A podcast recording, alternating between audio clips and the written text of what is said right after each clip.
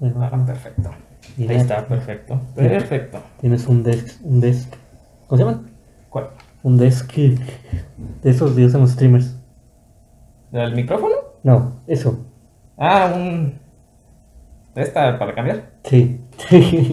Ah, nomás es un. Este. Pues es un teclado numérico. En el programa, pues lo puedes. eh, Como es un programa de streamer este, Ajá. el que uso, pues se puede usar para esto. Pero pues sí. Ahora, comencemos este. Hola, este. Mucho gusto a todos. Yo soy Bruno Blue. Y estoy aquí con Judge Hex. Yo. Yo Hola. ¿Cómo están, gente?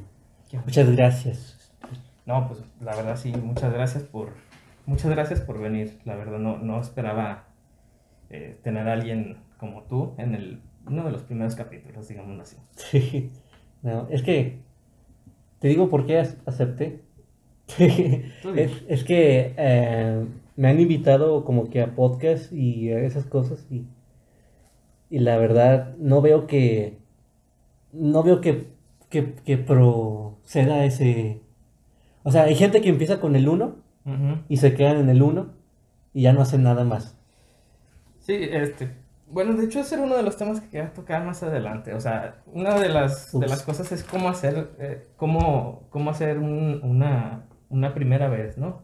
Ajá. Entonces, pues ese es... Esa es una de las cosas, porque yo he visto que, pues, eh, como presentación a ti, pues he visto que tienes que eres este, comediante, eres... em, Aquí está, comediante, creas algo de contenido, contenido audiovisual, o sea, videos, Ajá. y pues administras páginas, administras páginas de internet. Entonces, pues uno de los eh, temas que quería tocar contigo era, ¿cómo le haces tú para, como una, no sé, un creador de contenido para hacer una primera vez, ¿no? ¿Cómo se puede empezar? ¿Tú cómo empezaste, la verdad? ¿Cómo empecé? Ah, pues mira, es muy difícil empezar, porque es muy difícil encontrar el valor para empezar. En sí no es difícil empe- empezar, ok, lo estoy revolviendo, pero sí, no sé si me doy a entender. Sí. Mira, eh, cuando yo empecé con las páginas, yo empecé desde mucho antes. En los tiempos del 2011 existían unas páginas, unos memes, que no sé si te acuerdas tú del Trollface, Sí. Fu, de- Sí, sí, de hecho del que más, el, del que más recuerdo era, pues era prácticamente, ¿cómo se llama? El, el Trollface, era el más, el más común. Ajá. Y como También- volvió de el moda ahorita. ¿no? Como que se puso de moda otra vez por alguna razón. el Sí. Trollface. También el de Me Gusta, era uno de los, de los más famosos. A- Ajá, sí, bueno, todos ellos venían de una página que se llama 9gag, que es una página gringa de memes, y, eh, y yo estaba ahí todo el tiempo, desde, o sea, desde que era niño, o sea, desde los 11 años, yo ya hacía memes, y no fue hasta que, no fue hasta, hasta que entré a Facebook por un jueguito que se llama Pet Society, es, es unos indicios de furro, Genial. eh, entonces, yo hacía memes de Pet Society en mi perfil de Facebook. Y como yo ya tenía la experiencia de hacer memes de esos de, los que te dije, de los de... ¿Cómo se llama la morra que cantaba Viernes Feo? Ah, la verdad, no me acuerdo bien Rebecca de- Black. Mira, no me acuerdo bien de ese tipo de nombre de los memes, pero Ajá. solamente recuerdo que eran Dragon Face o Sí, Red ajá. Face. Esos memes están, eran, eran bien chidotes, eran los de los mejores. Que básicamente los memes de ahorita son lo mismo, con esa misma fórmula de antes, pero con diferente cara. Si te das cuenta. Entonces, yo empecé a hacer memes de... ¿Qué hacía memes primero? Eran los, eran, eran los que eran como así tipo collage, ¿no? Viñetas, a las que se les llamaban viñetas. Sí, viñetas, las viñetas de cuánto cabrón estaban muy chidas. Ah, como, fíjate, de, de los primeros memes que vi, prácticamente, pues, este, era la primera página en la que yo, la que yo conocí, la de, la de Cuánto cabrón, cuánto cabrón era, la, era lo más chingón del mundo que en ese momento. O sea, si te, si te, si te, si te aceptaban un meme en cuánto cabrón, tú ya, güey, ya estás en las nubes, ya. El ego, hasta acá no me hables, a mí me aprobaron un meme en cuánto cabrón. Y, y ahora imagínate a mí aceptaban memes en cuánto cabrón y en 9gag Entonces yo estaba, güey, ya en las nubes. Sí, fíjate, de eso sí me acuerdo varias cosas. Entonces, ¿continúa hablando? Sí, Sí, continúa. Entonces fue cuando, incluso me acuerdo una vez que el Rubius nos robó un meme. ¿Neta? Sí, el Rubius publicó un meme en su Twitter de que yo había inventado. Que estaba el mame de los doblajes españoles, los títulos del Escuadrón. Era un meme del Escuadrón Suicida en Estados Unidos. No, en Estados Unidos Suicide Squad. En español, en español latino es Escuadrón Suicida. Y en español de España era las flipantes aventuras de los comandantes en misión mortal, algo así. un- Se mamaron con los pinches títulos, la neta. Ya sé. Eh, entonces, como yo ya tenía la experiencia de la creación de memes, fue cuando entré y se puso a la par con los memes de... Cuando yo era, en mi época, Brony, Ujú. empecé a hacer páginas para páginas Bronies, que era Brony Latinoamérica, dale like si eres visto My Little Pony, es- ese tipo de páginas. Y pues así, o sea, lo que yo hacía básicamente era agarrar un tema X random y combinarlo con ponis. O sea, política mexicana Pero con ponis. esto, eh, los memes todos los siempre los sacabas por, por Facebook o también, pues ya ves que Eh. Cuánto Cabrón era, era difícil de, de publicar. Pues yo llegué a publicar unos dos o tres memes y este, pues estaba genial la neta, pero sí estaba bien difícil porque antes eh, te evaluaban, yo recuerdo que antes te evaluaban el, el meme por, tenías que tener tres aspectos, principalmente era tener que tener gracia para empezar, segunda, contar una historia muy pequeña en lo que eran las viñetas, que pues, prácticamente era literalmente, por eso Eh, se llama Comic, porque eran, porque eran bloquecitos como de un cómic. Y tercero, pues este, tener originalidad, porque sí, se, se castigaba muy fuerte lo que era la, o sea, piratearse algo, porque no se me olvida que, o sea, hasta podías denunciar y todo eso, y rápido actuaban los... Los moderadores. Había veces que los moderadores se tomaban vacaciones. Y estaba chistoso a esas épocas de cuánto cabrón, porque pu- publicaban pura basura. Y es que tú también podías meterte ahí a, a moderar. Y esta- estaba chido cuando cabrón, no sé qué le pasó. ¿Sigue existiendo? Sí, creo que sí sigue existiendo, pero yo me acuerdo que también, o sea, para moderar necesitabas como un cierto nivel de, de conocimiento, o sea, prácticamente cuántos memes habías visto en, en, en- en tu perfil y en base en eso ya te dejaban moderar. Bueno, Si mal no recuerdo eso, entonces, este... sí. De, de hecho, recuerdo que mi primer comentario hate de toda la vida fue en cuanto cabrón. Que diciendo, ¿quién, le, ¿quién publicó esta basura? Se ven que los moderadores están dormidos, no tienen vacaciones. Este pen, no sé, o sea, in- insultos en, en castellano. Y yo lloré. lloré pues, por- por- por- porque para empezar tenía 11 años. Y era un niño que estaba descubriendo las redes sociales. Oye, pero no manches, o sea, sí estaba difícil, la neta, crear contenido original y que te digan eso. Pues cuando, o sea, antes sí era más fácil crear contenido original porque no había muchas personas que lo hicieran. Entonces, pues sí, la verdad, sí. Antes sí era pues muy válido. Ahorita ya es casi copia de la copia. Y pues la verdad sí también he visto que ha evolucionado lo que es el, la moderación. Porque ahorita pues yo me acuerdo que la evolución de los memes fueron primero los rap comics.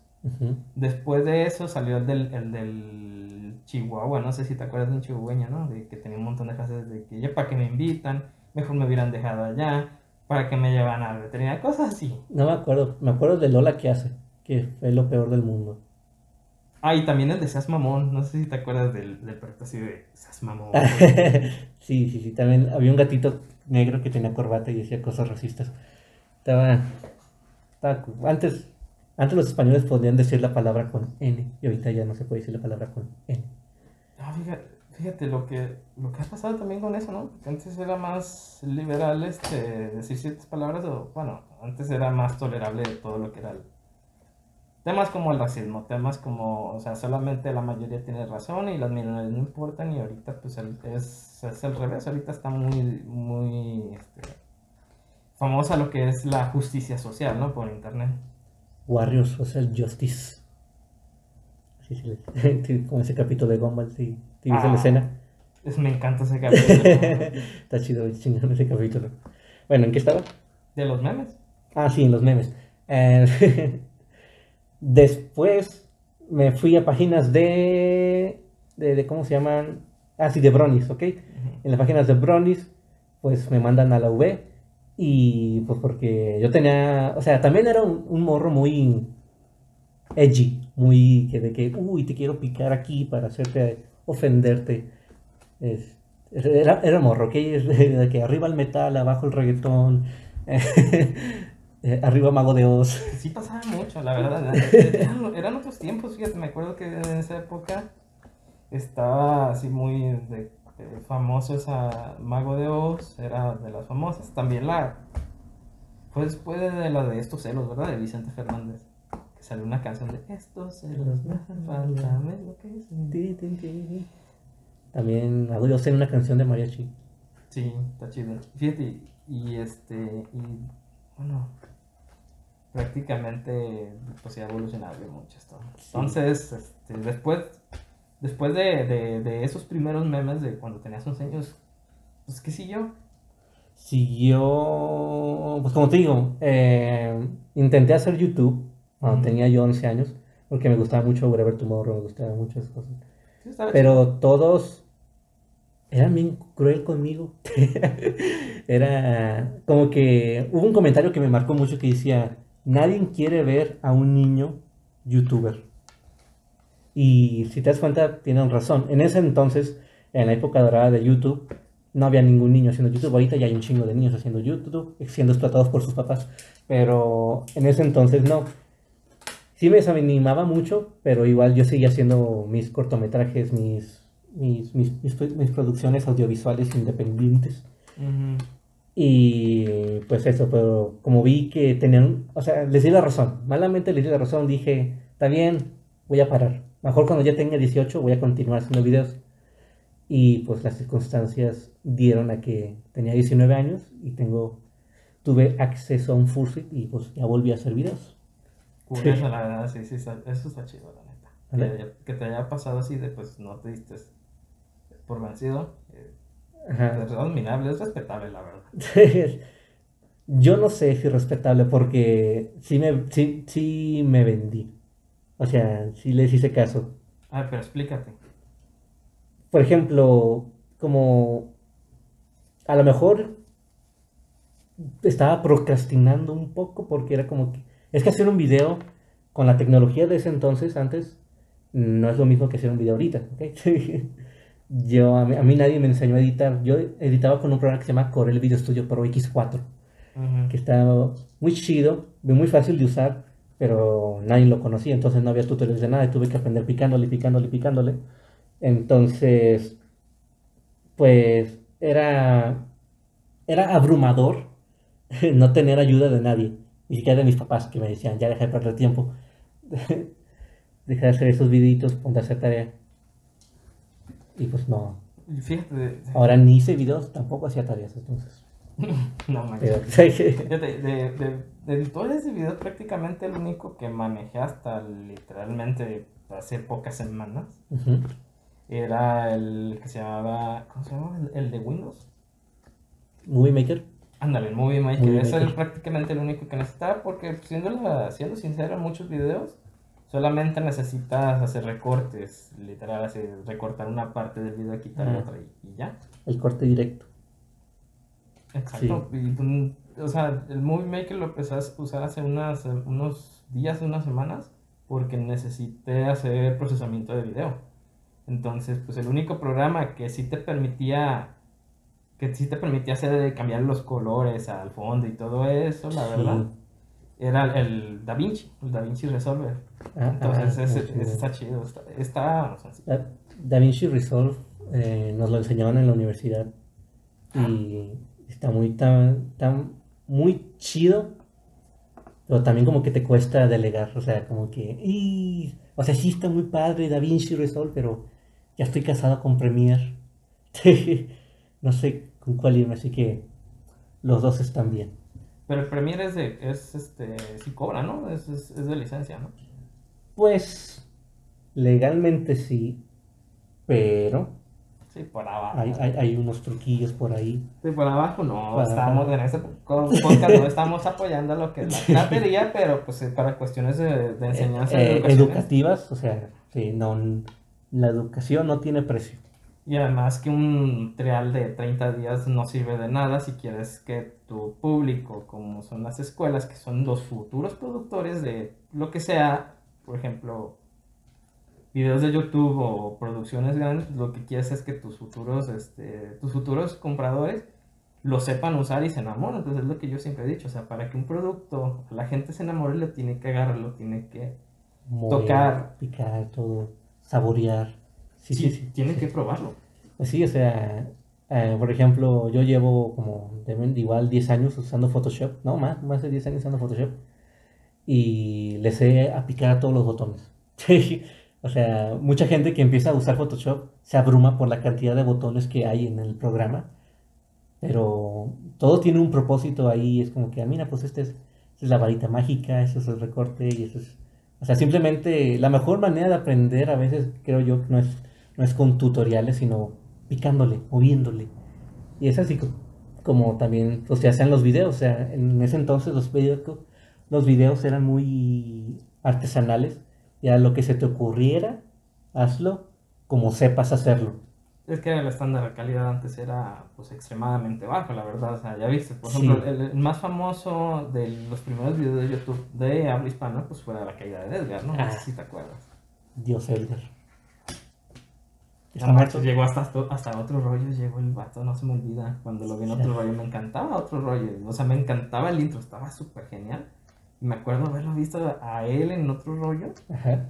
Me acuerdo haberlo visto porque es de, fue, de las, fue algo histórico, o sea, ¿cómo es posible que una página eh, como YouTube, una página de internet, llegara a tener tanta fama en aquellos momentos para que alguien llegara a la televisión? Porque era lo, máximo, ¿no? En aquel momento. Sí, ¿viste el comercial de televisión que hizo para Emperador? Sí. Yo creí que era el mismo peloso y de guardias, como ya. al, al, de la cámara también. Ah, sí. ¿Tú cuál fue tu primer video de YouTube que recuerdas? Ay, híjole, la neta, de YouTube casi no he producido nada. No, pero el primer video que viste en YouTube.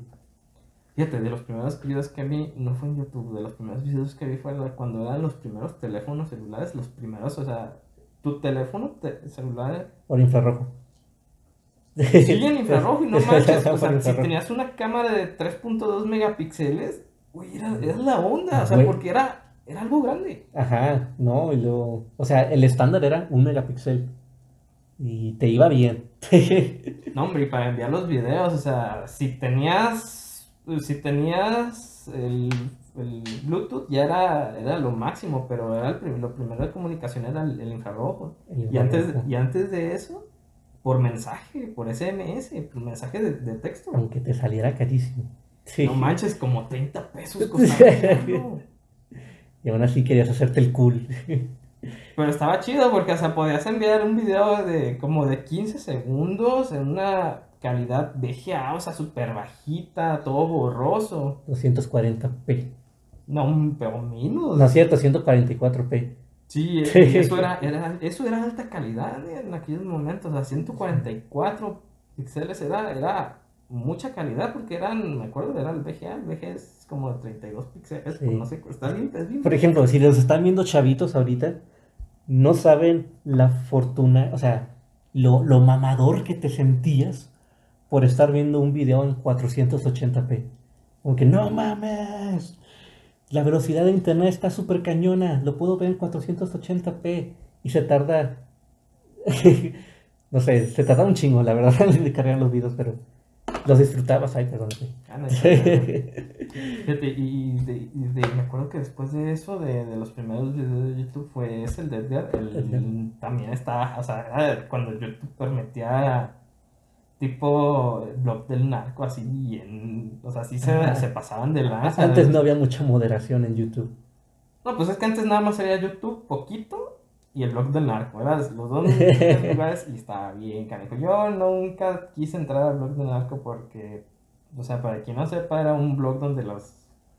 Eh, gente de dudosa, bueno, obviamente todos los que se ven ahí no eran nada bonitos, o sea, eran puras, este... prácticamente lo que ves ahorita en la tele, pero el cómo lo hacían en la nota roja, o sea, el cómo hacían lo que ahorita sale en la tele, pero el cómo hacían de la nota roja era lo que salía. Yo recuerdo en el blog del narco no sé si puedo comentarlo aquí. Era de que estaban, o sea, le- Nada, yo diría que nada muy descriptivo. ¿eh? bueno, estaban jugando fútbol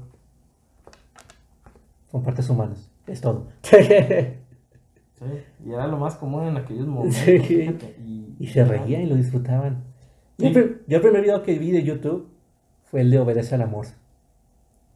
Fíjate que ese video, justamente ayer lo vi la primera vez que lo vi. La primera, eh, Ayer lo viste por primera vez. Sí, ayer lo vi por primera vez. ¿Qué tal? Estaba raro, o sea, pues es Es que ya me acostumbré a lo moderno. Es que sí, ahorita la Obedece a la Morsa está muy... pero en ese tiempo que... ¿Qué pedo? Era... Porque ni siquiera era una ficción de película, o sea... Tú ves... O sea, yo veía Saw de niño, las películas de Saw. Y era, pues, bueno, pues... Son tripas, pero pues, seguro son gomitas. Sangre artificial. Pero Obedece a la Morsa era un güey con polio vestido...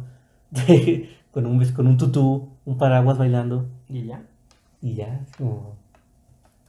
Y cómo evolucionaron las cosas, ¿verdad? Ahorita ya dices ciertas palabras y te cansa de lana. eh, Fíjate, ¿y qué onda con eso? O sea, bueno, ya ves que antes era muy común lo de los. Bueno, todavía sigue siendo muy común lo de los haters, que son tus más apasionados e intensos seguidores y espectadores tuyos, ¿no? O sea, te siguen, te, te saben más de dónde vas, de dónde estás, qué estás comiendo, saben más de ti que tus otros fans. O sea, los haters que, son que los fan fans, intensos. que los fans de verdad tienen una manera muy rara de mostrar su amor. Ujú. Y bueno, ¿y cómo, cómo le hacías tú con los haters? Porque en aquel Los momento haters. pues, me habías dicho que era, hasta tenías 10 años. o sea, ah, sí, pues lloraba. lloraba un chingo, porque como que, "Ah, tienen razón, no valgo nada. ¿Y qué aprendiste después? O sea, porque Que la verdad maduras. se, se me hace callo, se, se me hizo un callo tan fuerte que te juro por hoy que ningún comentario negativo a la fecha me afecta. Ni un comentario negativo en internet me afecta. Porque es como que, ok. es, y luego es gente, la- por lo general la gente que está empezando a usar el internet es la que suelta ese tipo de comentarios. Es como que, morro, yo llevo la mitad de mi vida haciendo contenido para internet. Esas palabras no me afectan. Es más, ni termino de leerlos. Porque como que, ¿qué me aportan? Nada. No creo que, aparte, no creo que alguien me odie en sí. Para empezar, si buscamos la lógica, a ver, soy yo un vato vestido de un sargal, ¿por qué me odiarías? ¿Qué estoy haciendo mal? O sea, no tiene ningún, absolutamente ningún sentido. O sea, podrías criticar a lo mejor mi forma de ser, mi forma de, no sé, de hablar, pero criticar a un furro por vestirse de lo que quiere no, le- no, no tiene sentido, no tiene base, fundamento o alguno para hacer una base sólida de crítica y por eso no se toman, no los tomo en serio y les digo a mis amigos, no les hagan caso a los antifurros, vatos, no los odian de verdad, no los topan. Ellos ponen su comentario tóxico y se fan y ya no se acuerdan de lo que pusieron, pero ahí tú todo intenso de que, ah, no, ¿por qué me comentas eso? Bla, bla, bla, bla. Como que, vato, ya cálmate.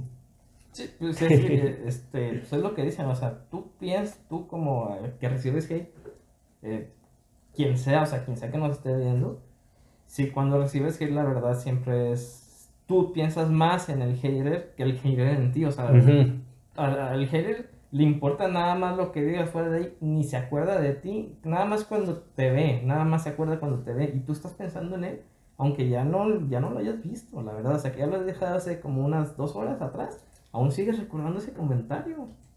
Sí, es como que no. es lo mejor, es mejor. Es mejor ir por eso. Yo digo que es un proceso.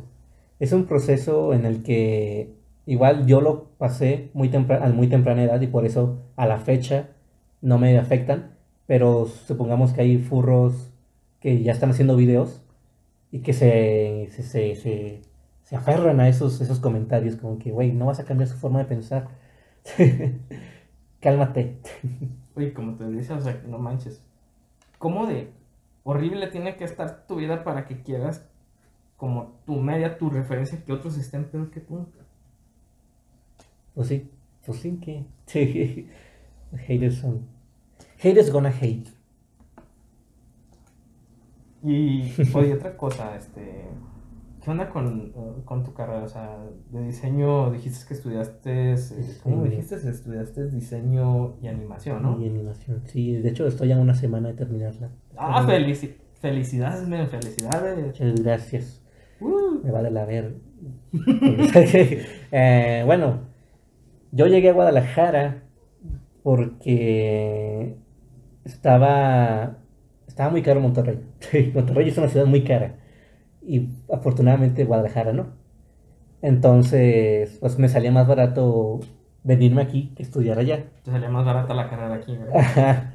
Y pero pues yo vine a estudiar cine, de hecho. yo vine a estudiar cine porque yo quería hacer cine y yo quería todo eso, me gustaba toda esa onda. Pero me expulsaron. ¿Y eso por qué? O sea, ¿por qué te corrieron? Bueno, no me expulsaron así per se. Más bien me invitaron a nunca volverme a inscribir y no pisaron un, un pie en esa universidad. ¿Qué cortometraje hiciste para que te corrieran así? Ojalá. Imagínate qué chingón sería de que no, estuvo en una escuela de cine y le expulsaron. Yo nací, salió adelante. Pero no. Fue porque había un profesor que daba artes, historia del arte. ¿Y qué más? Él y él, y él era el, director, el director chido. Pero era de esos profes que nada más dice, ok, a ti te voy a dar el periodo barroco, y a ti te voy a dar el periodo de la India, y la, la, la, la, la, la, y cada quien va a exponer su clase. Y así, todo el cuatrimestre con... Es que no veo el micrófono, perdón. No te preocupes. no te preocupes. todo el cuatrimestre dan la, dando la clase los alumnos y honestamente, te soy honesto, no me importa la historia del arte. Me vale la historia del arte. No sé por qué me interesaría. Entonces lo que yo hacía era ver películas en mi celular mientras mis compañeros daban su clase, porque no me importaba lo que estaban haciendo. Entonces el profesor un día, o sea, yo ya lo hacía durante casi todos los días, todas las clases, se enojó mucho, dijo, ven a mi oficina, a la oficina de dirección, empezó a hablar conmigo diciendo que no, se ve que a ti esta carrera no te importa, por favor te pido que te des de baja, le, estás quitando el espacio a alguien que sí quiere. Y yo pues sí me enojé y dije, ay, chingada. Y me fui, me di de baja. Entonces te cambiaste a una carrera que era muy similar, ¿no? O sea, que sigue siendo arte, pues, pero ya eran en la parte de diseño y animación.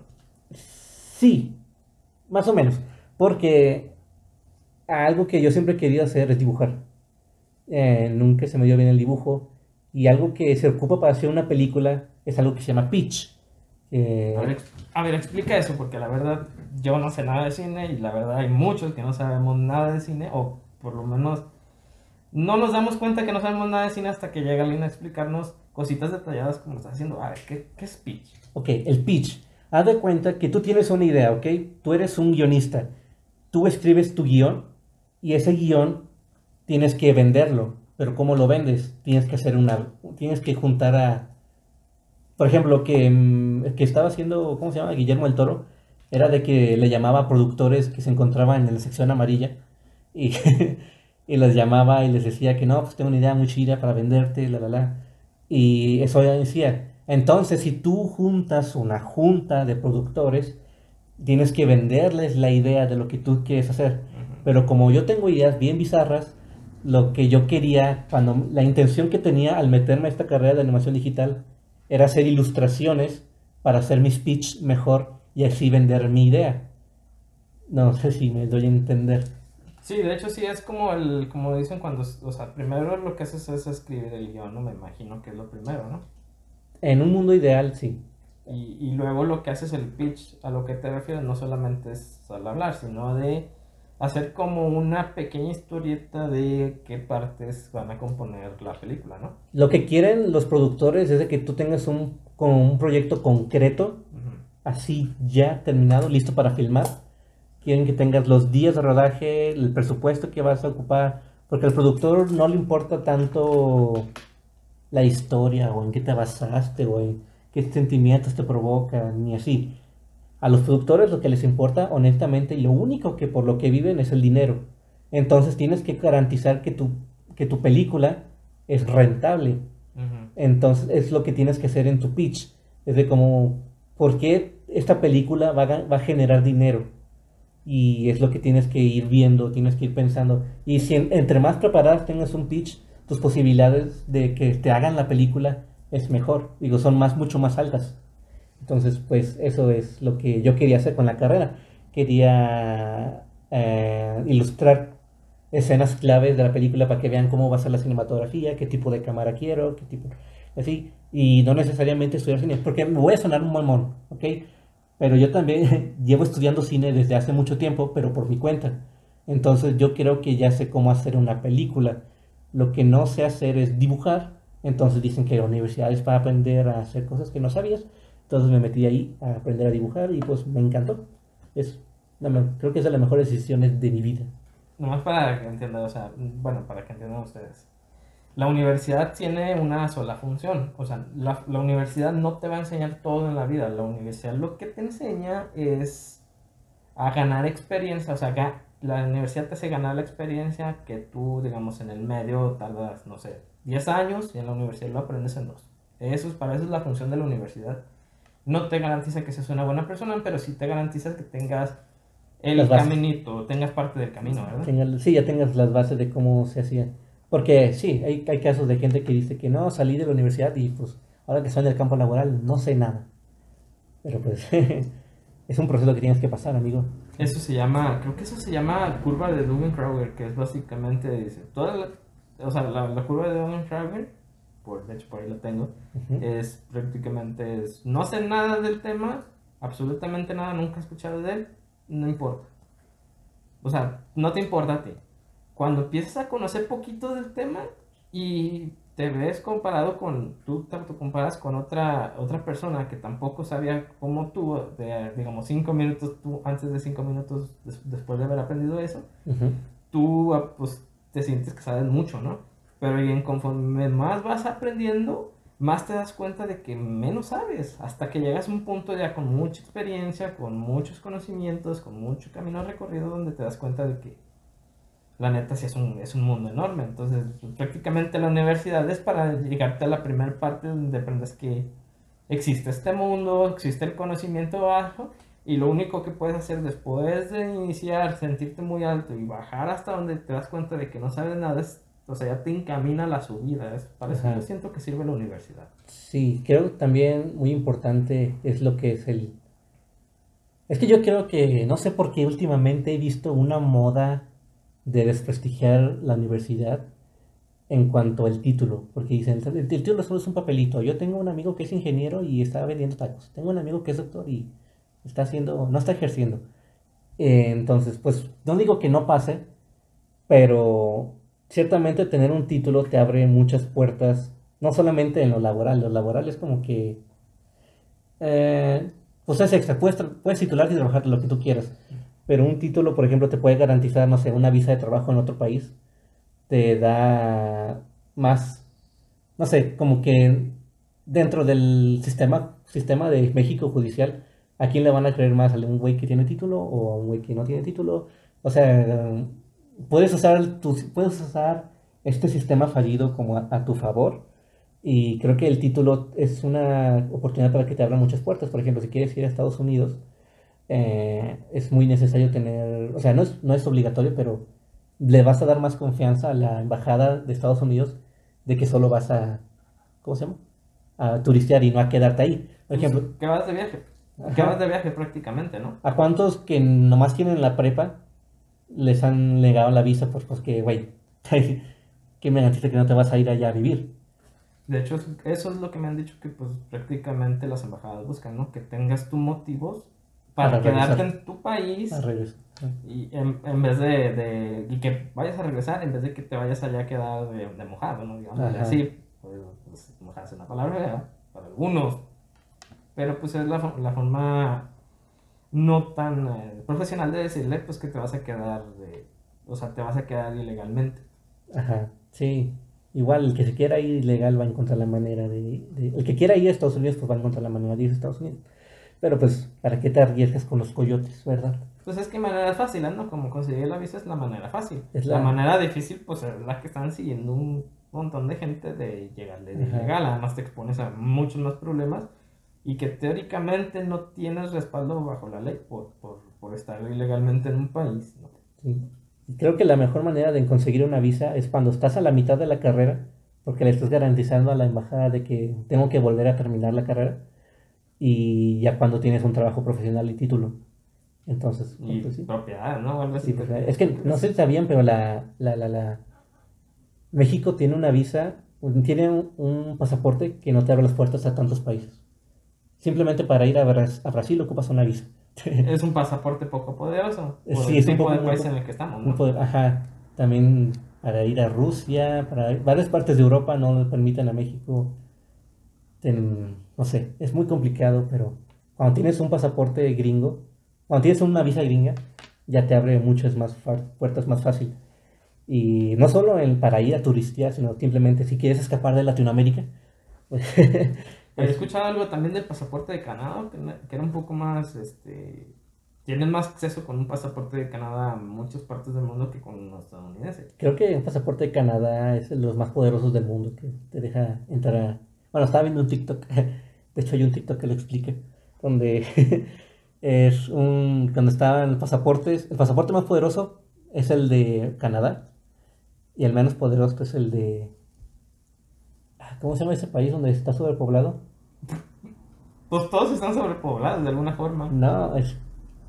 ah, donde no dejaban entrar a Luisito Rey, Luisito Comunica la otra vez.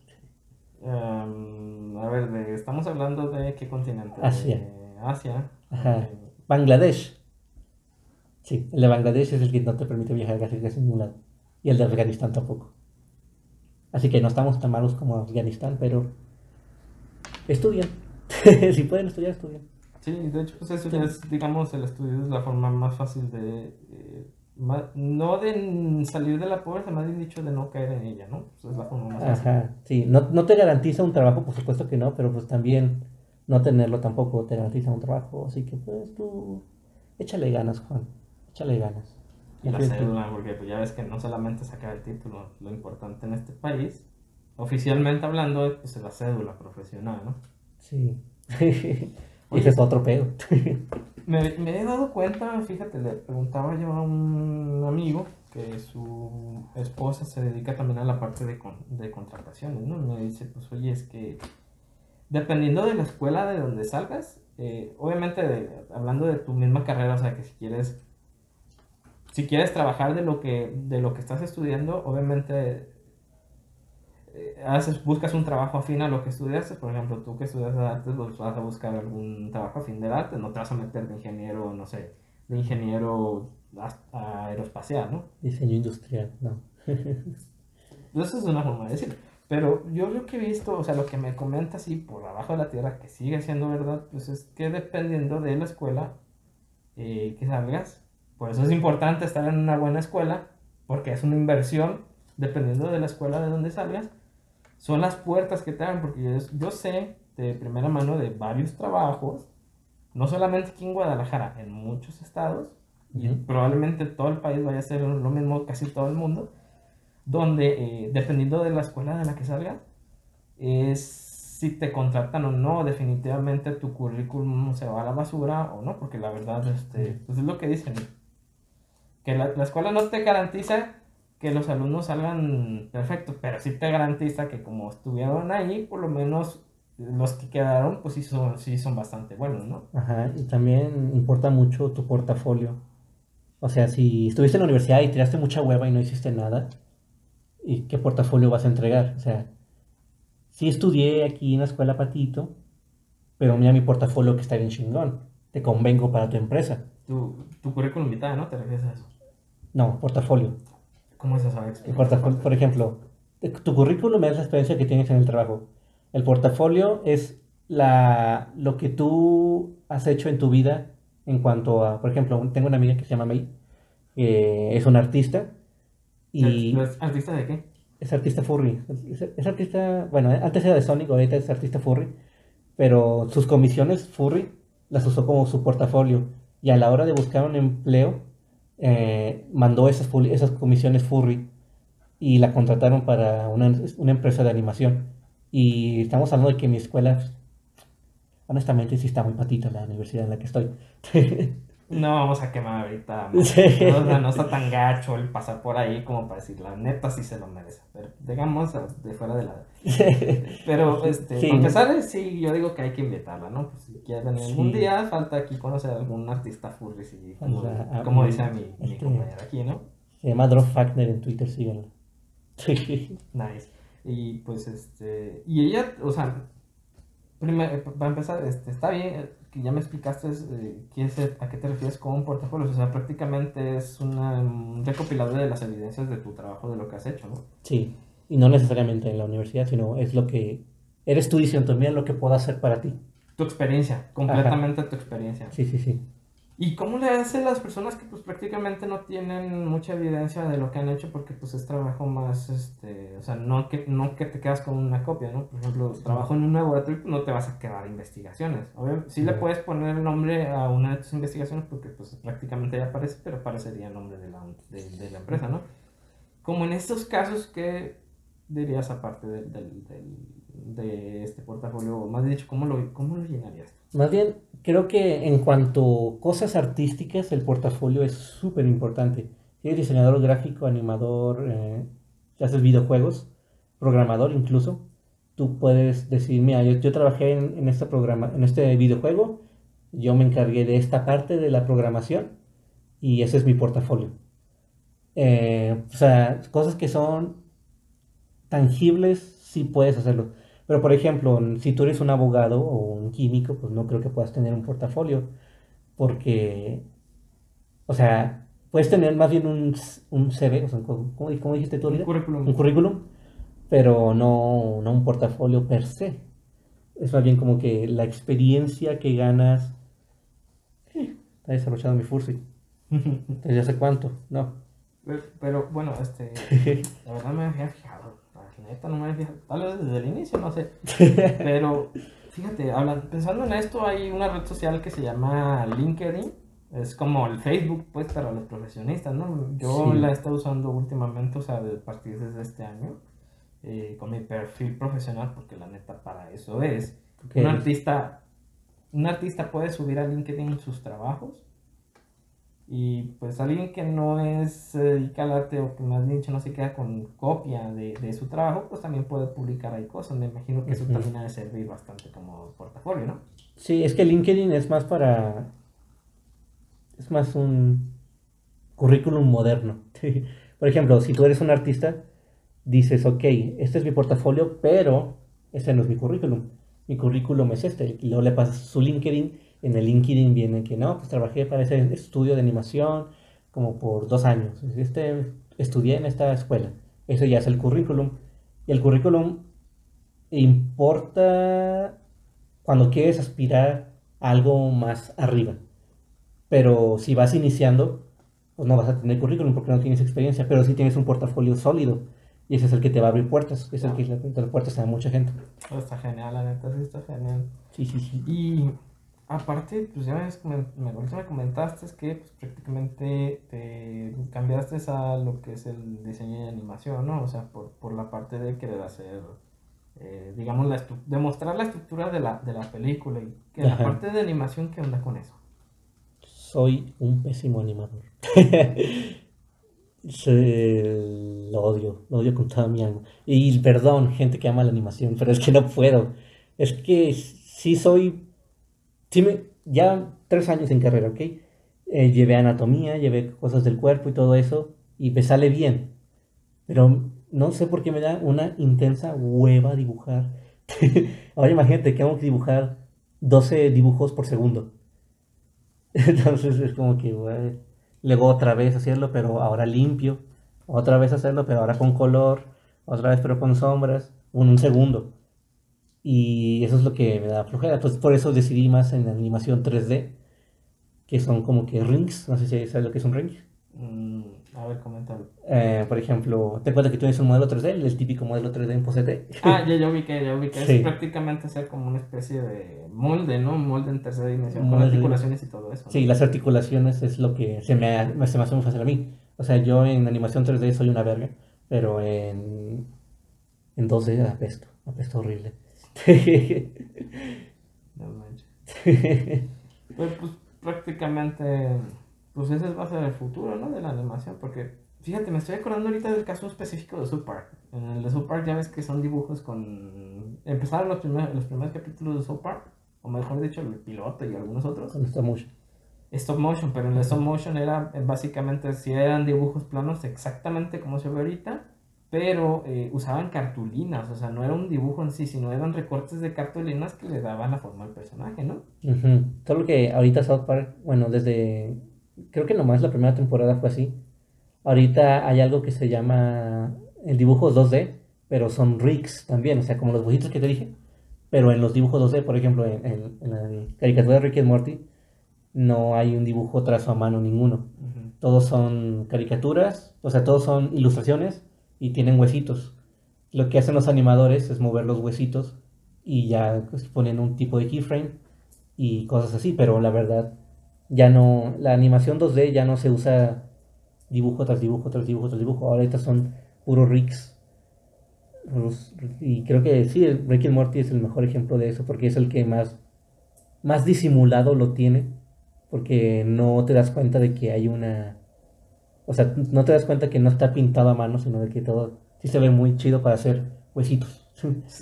Entonces está chido, a mí me gusta Ricky Morty. Prácticamente podemos decir que Ricky Morty es, eh, ya es parte de la cultura pop, ¿no? La cultura pop. Sí, Está chido, la neta, está muy Está- bueno el programa. está bueno. Sí. No, ¿Cómo se llama el creador? Dan, Ay, Dan Harmon. no sé, la verdad. pero- Eh, ese, ese- ese güey está muy loco. Este güey. Está muy genial ese güey. Tiene una serie que se llama Community. ¿Lo ubicas? Ah. A ver, ¿de qué trata esa? Community es una serie que la creó el creador de Rick and Morty. Y de ahí salieron varios. eh, Ay, no sé, está bien loca esa serie. Community es una de las mejores series del mundo y está en Netflix por si la quieren ver. Y tiene mucho, mucho de Rick and Morty ahí. De hecho, hay un capítulo en Rick and Morty donde está en un planeta alien y están viendo un, un- un programa de televisión con unas, unos aliens. Y en ese programa de televisión están viendo Community. y dicen, ah, bueno, cancélala. Bueno, ahora reactívala. De series es como Futurama, Los Simpson. ¿Cuál otra? Desencanto también está muy buena, es del mismo creador. No. Oh, sí, sí es el mismo creador, ¿no? Simpsons. ¿del de los Simpson? Ajá. Ah, sí, sí, sí, sí. Porque Futurama y Los Simpsons son de. Sí, sí, perdón. Pensé que estabas hablando del de Rick and Morty, ¿ok? Ok. Ajá. Y aparte de esos dos, pues está también el de Desencanto, que es de Netflix. Es una original, una serie original, ¿no? Sí, la vi, la de que están en la Edad Media. Sí, es básicamente el mismo tipo de, el mismo tipo de dibujo, la animación es más moderna, si se les nota es como la diferencia entre los últimos capítulos, los más nuevos de, de Los Simpsons y los primeros, o sea, sí es diferente la animación. Pero la, como si el formato del dibujo y todo el estilo, pues es el mismo. También están hechos con rigs. esos. Y este.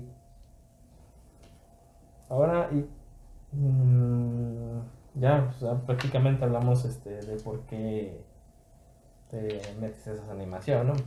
Sí. Y creador de contenido. Y hablamos prácticamente de la historia. Y a ver, últimamente, pues ya ves que, pues, o sea, nos- para ubicarnos en el tiempo, estamos en la pandemia todavía. ¿Qué has hecho en esta pandemia sobre estos temas? Porque ya ves que antes era más fácil grabar, porque puedes salir a cualquier lado y, y tomarte un video con amigos y demás amistades, y ahorita ya la verdad sí está tan canijo, ¿no? Este. Pues entramos en pandemia, mucha gente se quedó en sus casas, pues es la idea, ¿no? De estar en pandemia, quédate en tu casa, es la forma más eh, adecuada de tener eh, seguridad, ¿no? De que no te vayas a contagiar a alguien. Pues ahorita estamos, por ejemplo, yo traigo cubrebocas, tenemos esta lámpara ultravioleta que prácticamente filtra todo el aire del espacio eh, a diferentes velocidades y hay una barrera, pues prácticamente invisible entre tú y yo, entonces prácticamente estamos seguros eh, porque la radiación es suficientemente alta en el punto eh, central para, pues, para protegernos, pero eh, pues eh, con eso nos dimos cuenta de que muchas personas que se dedican a crear contenido, no solamente para YouTube, sino también para televisión, por ejemplo, artistas X, no importa cuál, que no saben manejar una cámara, ni siquiera la cámara de su teléfono, no saben ni siquiera hacer recorte, no saben ni siquiera iluminar el espacio, no saben ni siquiera cómo poner un micrófono, no saben cómo hacer un fondo. Y eso es como que algo que tuvieron que aprender a fuerzas porque, digamos, ya tenían eh, la habilidad o ya tenían... Aquí en este reflejo. Pues prácticamente cualquier este actor, ya ves que empezaron a sacar videos desde sus casas, ¿no? Ah, ah bueno, sí. Desde, su sillón acá en su calzota y con todo el eco. todo mal audio, todo iluminado con un foco. Pues vamos a ver. Se supone que es gente que ya le debería saber muy bien al medio, porque pues, eso se dedica literalmente toda su vida de eso, ¿no? Sí, pero también es que se quisieron. Creo que tenían un ego tan grande que nos ah, yo puedo hacer eso. Si un youtuber puede, yo, también puedo hacer eso. Y creo que pues no. Que creo que no se daban cuenta que solamente eran la cara bonita de la televisión. Y que no se traslada eso muy bien a la internet. Porque al internet le gustan otras cosas. Les gusta un poquito más de calidad y fíjate, y aquí es donde una, una conductora, no, no se me olvida esa parte, una conductora pregunta en, televisión porque eh, en su programa eh, presenta eh, lo que es este productores de televisión, productores de cine y productores de contenido para internet, independientemente del que sea. Y hizo una pregunta muy específica, dice, en televisión, pues prácticamente lo que hagas es lo que la gente va a ver porque no tiene otra forma de, cambiarle a, otro programa que sea exactamente lo mismo pero que lo hagan diferente, o sea, que lo hagan más rápido, más lento. Entonces la pregunta era y es, ¿qué es más importante en Internet? ¿Echar la carne al asador, toda la carne al asador o hacerlo de poco en poco, tú? En tu opinión, ¿qué, en tu experiencia, ¿qué es lo que has visto? O sea, ¿en qué momentos es que más adecuado para otra, para una cosa o para la otra? Todo depende de la experiencia que tengas. Por ejemplo, está el, el canal de Furry Trash, que es un canal que, que a Lucardo yo lo admiro mucho por, porque se, tiene... Es, es, es, es, estúpida, en el buen sentido, la, la, cantidad de calidad que tienen sus videos, en cuanto al audio, iluminación, efectos, sonidos y todas esas cosas. Y pues eso está bien, pero supongo que habrá gente que, le da miedo o no sabe cómo igualar ese tipo de calidad.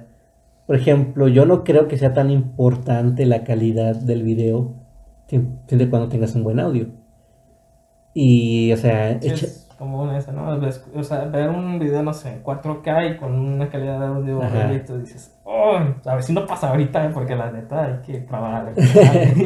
Sí, o sea, creo que estaban diciendo que te perdonan más un mal video que un mal audio. Porque ¿Qué onda también con la originalidad? Porque es lo que he visto, o sea, o sea ahorita, por ejemplo, TikTok es prácticamente seguir, eh, seguir este meme, seguir el sí, que muchos hacen, ¿no? O sea, prácticamente seguir la corriente de los demás y hacer tú lo que estás haciendo, o sea, pero muy, muy poca originalidad, ¿no? En eso. Eh... No estoy de acuerdo. Porque para alguien creativo, para mí, creo que es alguien, o sea, los que juntan cosas que no tienen nada que ver y hacen algo, un producto diferente. Hacen algo nuevo, ¿no? Ajá, lo que hacen TikTok, los, los memes de TikTok, que es como lo que yo lo clasifico, es básicamente sale un nuevo audio que es trend, que es una tendencia, y ahora te toca a ti. ¿Cómo hago yo ese audio ese mismo audio o algo diferente. Y no sé, es que si te doy un ejemplo, pues en dos semanas ya pasó de moda y no sé qué va a estar. Pero por ejemplo, los, eh, algo, del, de los primeros TikTok, algo así que digamos que es muy famoso, el típico, no sé, un, baile, ya es que al principio eran puros bailes, ahorita ya sale como, bueno, es que el algoritmo va cambiando, ¿no? De acuerdo a tus gustos. Depende del algoritmo. Y pues un baile, el baile, un, el, un baile, un baile X, no importa cuál. A ver, por ejemplo, con un baile, el, un baile muy sencillo, un baile muy famoso que se hizo famoso. Mira, ahorita en este momento hay un señor que logró hacer un baile con una canción de Justin Bieber que es nueva, que no me acuerdo cómo se llama, pero es básicamente programó a su dron para que diera una vuelta perfecta a su círculo y él como que baila así. Y se ve chistoso porque es, es como 360 a, a, este vato. Y se ve muy smooth, todo muy suave. Y básicamente ese es el reto que ahora tienen los, los TikTokers de, a ver, ¿cómo hago eso yo? Entonces hay una TikToker que se llama muy famosa, que es Bella de Porsche. Y eh, ella, pues, Es la de la que. ¿Cómo se llama? La de Porsche. Es una que era antes una marino, o todavía era una marina. Sí, era- Es la, es la del. La del que. Ay, ¿cómo se de bailes? eh, ¿cómo era ese de las caras? El de. Santa Sí, sí, sí, ella, ella, ella, ella. Eh, bueno, ella hace poco, hoy en la mañana estaba viendo un TikTok de que se trajo a ese güey del, del drone para que ella hiciera ese mismo tren. Y lo estaba haciendo, pero con unas alpacas. O sea, y las alpacas estaban a punto de hacer. O sea, sabía- estaba muy chistoso, estaba original. O sea, cómo es algo que ya existe, puedes hacerlo diferente. Es lo creativo de TikTok. Y entonces, es como que te dan las, te dan plastilina. A todos te dan la misma plastilina. Ahora a ti te toca hacer lo que tú sepas hacer con esa plastilina. Son las herramientas que da TikTok. Por eso yo creo que TikTok sí es creativo porque con diferentes memes, con diferentes herramientas, puedes sacar un millón de situaciones correctas y te ríes y dices, ah, soy yo. Pero esa es la, esa es la esencia de TikTok, pero TikTok está enfocado, digamos, en un público que tiene 20 años o menos, ¿no? ¿Qué hay eh, ahorita en el mercado? Más bien dicho, ¿cuál crees que es una- lo más común eh, de plataformas enfocadas a gente de, no sé, 20 a 30 años? Los famosos millennials. Instagram. ¿Instagram? O sea, ¿por qué? Odio, odio Instagram con toda mi alma. yo creo que sí, ahí están todos, creo yo. Es una mala experiencia porque... Eh, no, es que mira, ah, hay un comediante que se llama Boo Herman y decía que en un especial que se llama Be Happy de Netflix, y lo cual yo estoy como que estoy de acuerdo con él unas cosas que decía, era de que antes tú hacías un performance para ganar dinero. Entonces, y pues así actuabas de que jajaja, y luego todos se reían, te daban dinero, vendías tickets y esas cosas. Se le llama el performance, o sea, la actuación. Y últimamente las redes sociales nos dicen, ten, Instagram, tienes historias, haz una performance gratis, porque sí, porque es lo que todo el mundo espera que lo hagas. Fuiste a comer, ah, bueno, tómale una foto a tu comida. Y ciertamente es muy cansado estar haciendo un performance todo el tiempo.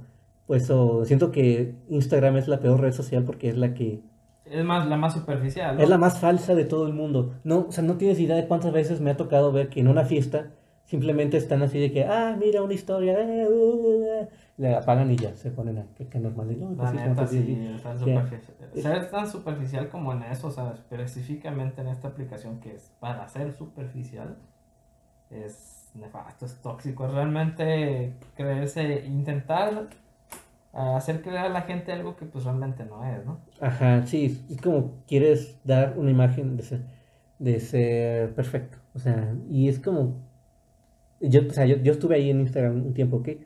Y ciertamente yo me preguntaba cuando veía a mis amigos que. O sea, yo con mis amigos que tenían problemas personales y cómo eran otras personas en Instagram. Yo, yo sí me hice una pregunta acá de que no te cansas de fingir ser perfecto todo el tiempo. Entonces, hay gente que vive de eso, ¿no? O por lo menos cree que vive de eso, no les pagan, ¿no? Entonces, Ajá, pero debe No. ser agotador estar fingiendo que todo va bien cuando no va bien. No estamos bien, estamos en pandemia. es Eh, el meme del perrito, ¿no? El que se está enseñando en la casa y- ajá. y, dice, todo está bien, todo, es- todo está bien, ¿no? Eh, algo sí, pero es como que si el perrito se estuviera tomando fotos. O sea, no está bien, no estás bien, no estás mal. Deja de fingir que, que, que, que- eres, que eres perfecto, que a ti no te pasa nada malo. A todos nos pasa algo malo y creo que Instagram es lo, la peor red social, pero es la que más usan la chaviza y la gente de los 30. Pero también, si, si te pones a investigar, o sea, Instagram son puros comerciales. O sea, eh, te pones a ver las historias de, no sé, de tus comediantes favoritos y todo el tiempo es de que miren lo que me regalaron mis amigos de Bonafoot y mire, pues vamos a abrirlo y todo así es como que, ah, mira, entonces quieres ser influencer para tener cosas gratis o qué? ¿Cuál es el sentido de estar haciendo un performance cada rato, eh, todo el tiempo? Es agotador. Pues, pues sí, la verdad. Y bueno, ya vemos de menos de 20 años, los de 30 y los de 40. Facebook. Nadie han dicho entre 30 y 40. Oye, me siento todavía Facebook o sea, es, la red de los boomers. ¿Y eso por qué? ¿Porque trae de, trae de todo? Eh, porque. O fíjate que hasta ya no. Me acuerdo que antes sí, cuando tu papá se unía a Facebook, como que, ay, no. A la familia, ¿verdad? Sí, no. Eh, sí, yo me creé dos Facebooks, uno para familia y uno para furros. Es el de Bruno. Es, es- es una regla de oro. Eh, creo que Facebook es más para la, la, la, la, la- la gente de los 40, para los boomers, porque es la red que más información te da así, y los boomers son las que la comparten así, y ni siquiera se molestan en leer la noticia. Se la pasan compartiendo fake news, y son cosas como que, mira, la vacuna se hizo daño. Esa- esa- Es que la neta, yo lo he visto, o sea, por ejemplo, lo que dices tú, en Instagram son puros, son puras fotos, ¿no? En TikTok son puros videos. Pero Facebook tiene todo, absolutamente todo. O sea, Ah, hay encuestas, hay videos. pinche monopolio que tiene Facebook. Monopolio. Le robó todas las ideas a Snapchat. Le robó las ideas a. ¿Cómo se llama? Ah, también a TikTok, de- con, TikTok. con- con los Reels. Es como que. Ya, Zuckerberg. Ya. sí, Tienes y- todo. No manches, y lo único que hace es cuando no puede copiar algo, lo compra. Lo comp- aunque ya no lo dejan. De hecho, hace poquito estaban, estuvieron en juicio porque querían que vendieran WhatsApp y Instagram. Sí, pues es que son prácticas monopólicas. Sí, o sea, es no muy puedes hacer monopolio. eso porque es juntar todo y si tú te enojas, puedes borrar todo. O sea, que tanto. Y pues en, ese, en esa viene otra pregunta: ¿cuánto poder es mucho poder para alguien? El, el- el monopolio. pues, es que no sé. ¿Cuándo es suficiente poder? Es una buena pregunta, ¿no? Buena ¿En qué pun- pregunta. ¿En qué punto es tener ese poder es demasiado poder para una sola persona? Es que el, creo que el, si no mal recuerdo, el 90% del dinero en el mundo, o sea, no los dólares ni esas cosas, sino el dinero del mundo, está controlado por cinco personas. Pues son las cinco personas más poderosas. Son las cinco personas. Incluyendo a Zuckerberg, incluyendo a. Amazon, Jeff Bezos. 10 besos, eh, otros que siempre están debajo del agua, que nadie sabe qué pedo, pero como que estos dos son los que más, más para fanflayas, más paripé hacen, como que, hoy voy al espacio, hoy mira, un tequila Tesla. El tequila. El le quitaron Le quitaron. tequila porque no está hecho en tequila, güey, es la idea. O más bien dicho, porque lo quería, te quería registrar tequila como una Sí, marca. como, como que, se, que se quería burlar del nombre tequila. Sí, pues es como el Día de los Muertos, ¿no? De cierta película de Disney que se trata de eso y le quiso, quiso registrar no solamente el nombre de Día de los Muertos, sino también todo lo que tenía que ver para esa película. Ajá, no, y perdieron el juicio, qué bueno que perdieron el juicio. Sí, qué bueno que la perdieron. Lo bueno es que alguien había hecho como un año antes, no había empezado ese proyecto y lo había registrado. Y Sí. perdieron el juicio de que ellos querían quitarle la, pues, la propiedad, ¿no? De, eso, Ajá. de solamente el nombre, o sea, también registrar cultura, todas las culturas la querían registrar, o sea, toda la cultura del, del, del Día de los Muertos la querían registrar ellos. Sí, pero pues también, sí, sí está mal. O sea, es como que, oye, güey, no lo hagas. Pero también no es tan raro como parece. O sea, creo que Warner Bros. tiene los derechos de Happy Birthday to You. Y cada vez que las quieres usar en un producto audiovisual, tienes que pagarle a Warner Bros. Yo no sé si es una, no sé si solamente es... eh, pero pues ya ves que habían dicho que también, por ejemplo, la Virgen de Guadalupe lo tienen los chinos, ¿no? Los, los derechos de la Virgen de Guadalupe los tienen los chinos. ¿Cómo llegó allá? Como sea que llegó, pero se supone que lo registraron primero, o sea que... Bueno, eso es un, es un no sé si será un mito, una realidad, ¿no? Pero pues vamos a suponer que chinos nada más para en este caso es, un, es una realidad. Los tienen los chinos. También el, el- ¿cómo se llama? La- el mostacho de Moctezuma. El penacho, funacho. Ah, el penacho. El penacho, el Moctezuma. penacho de Moctezuma está en Ucrania. Pero pues, mira, yo sé de personas un montón de cosas que no quiero decir, que no voy a hacer el primero a señalar por obvias razones que en este país se matan un chingo de periodistas, un chingo de gente que quiere hacer cosas buenas y se dicen, te voy a decir un- una cosa que yo me he dado cuenta de que no sería ni un, no sería para nada buena idea traerlo. Porque no solamente no existe la infraestructura adecuada para cuidarlo, sino que porque no manches, o hay cosas que descubren abajo de la Ciudad de México y que lo lleven a Monterrey. A Monterrey, ¿no? Ahí lo cuidamos. Hay tres museos nada más. ¿Pero son grandes o, o Son sea, grandes. pequeñitos? Son Tres- grandes. Son tres museos muy grandes, pero creo que la Ciudad de México tiene un chingo de museos. En sí, Bien bueno. en Pero Monterrey. hay desde los más chicos hasta los más grandes, ¿no? En Ciudad de México. Ajá, en Monterrey solo hay tres. Y están cerquitas, uno de cada uno. Pero están chidos. De calidad, un día hay que ir, sí, vamos. Sí, sí, sí, sí, hay que- vayan, vayan, vayan. ¿Cómo se llaman los museos? ¿Dónde? El nombre de los museos, ¿cómo se llaman? ¿No, ¿No te sabes el nombre? Ah, está el museo, pues el de Conarte. Hay uno... no me sé los nombres, pero hay uno donde tiene una paloma muy grandota. Hay uno que está en el Parque Fundidora. Y hay otro... No me acuerdo... También Pero- está, está cerca del Parque Fundidora. Pero ¿de qué son los museos? Porque ya ves que hay museos de arte, o sea, de pinturas, hay de Sí. esculturas y así. Ah, bueno, también está el Horno 3, ¿Y ese, ese de qué es? el Parque Fundidora. ¿Sí lo ubicas el Parque Fundidora? Más o menos. De hecho, creo que salía en Monopoly, ¿no? Ese. Es el Parque Fundidora. Me que se salía en, en un juego de Monopoly. Ah, no me acuerdo. Soy pobre, nunca compré Monopoly. Pero yo compraba Turista Mundial. A mí me lo regalaron. Monopoly. Recuerdo que me regalaron porque yo siempre había querido un Monopoly y un juego de uno. Y el Twister, porque en aquel momento, pues ese era, era lo chido, ¿no? El juego de Monopoly. Y me acuerdo que me regalaron de edición de México. Y sí me acuerdo de que Ah, sería Parque Fundidora. Bueno, sí, en el Parque Fundidora era donde se eh, maquilaba el metal y se lo llevaban a Estados Unidos para que lo hicieran en la Segunda Guerra Mundial y usaran, fabricaran armas.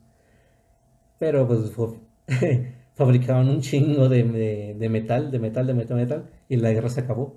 Y es como que, baches, ¿y ahora qué hacemos con todo esto? China le dio un buen uso, ¿eh? Para los fundidos ya ves que prácticamente el metal, el hierro chino, el metal varilla y cualquier cosa de metal, prácticamente ahorita viene de China. No manches, para otro lado del mundo. de- Todo viene de China. China me da miedo. Fíjate que hablando de China, ¿verdad? Que los chinos tienen de diferentes calidades. Por ejemplo, el iPhone es chino, siendo sincero. El iPhone ahí dice hecho en China y es uno de los productos de mejor calidad. Pero hay productos de una calidad extremadamente baja que llegan aquí y pues no sirven de nada, ¿no? O sea, se rompen al primer uso, no funcionan. Los de AliExpress. Ah, del AliExpress. Bueno, es que depende, ¿no? De qué compras. Hay que leer también las reseñas en ese caso, ¿no? Ah, bueno, sí. ¿Has comprado por AliExpress? ¿Has comprado por alguna de estas aplicaciones eh, de compras de China? No, porque me da mucha ansiedad esperar tres meses. Como que, ¿por qué esperaría tres meses por algo? Pues no sé, es que tal vez no lo vendan aquí, es lo Mi- que me pasó. Mi vida tiene, mi vida, mi tiempo es valioso, como para andar esperando tres meses. Si quiero unos marcadores o un muñeco pues lo compro acá en la Friki Plaza. Fíjate lo que yo hice fue prácticamente me compré mi regalo de Navidad como mediados de año para que llegara 3, 4 meses después mira. y por eso, o sea, yo me lo regalé como a futuro. una, una carta tuya del futuro de, eh, felicidades. Oye, pues, no- ¿y no te ha pasado así que compras algo que no te acordabas que compras y de repente llega? Así que tarda, no sé, un mes en llegar que lo pides aquí en México. Sí. Bueno, me pasó con una tienda de ropa que se llama Shein. ¿Y que compraste ahí un suéter o qué? Compré suéter. De hecho, como tengo otra Fursona que es un Raptor, Oh, genial, quiero ver eso. Sí, es un Raptor, se llama Moonlight. Y creo que toda la ropa, los guantes, el pantalón, el, el suéter, todo fue de Shane. Y me llegó así. O sea, me decía que iba a tardar unos días, se atrasó un chorro. Y cuando me lo esperé, me, ya estaba ahí, la bolsa tirada en mi patio. Como que, ah, mira. Pero, pero, pero ¿mandas a hacer la ropa a la medida, o sea, con ciertos colores? ¿O No. hiciste la fusión en base a, a los colores que ellos vendían? Eh, hice el outfit en, en- hice el outfit en base al diseño de la máscara que yo le hice. Porque es una máscara que te venden de Raptor y la tienes que pintar. Se me hace que ya te ubiqué, se me hace que ya te ubiqué. se me hace que ya lo ubiqué. Sí, una que tiene todo negro aquí y una estrella acá. Está, está cool, los Raptors. sí. Está chido lo de los. Uno de los, prácticamente uno de los pocos dinosaurios geniales que a mí me gustaban, los, tanto los Velociraptor como eh, este, ¿cómo se llamaba el, el, el de cuello largo? Un brontosaurio, ¿no? Algo así se llamaba. No sé nada de dinosaurios.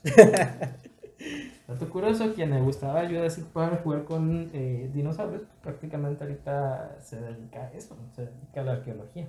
O Ah. similares.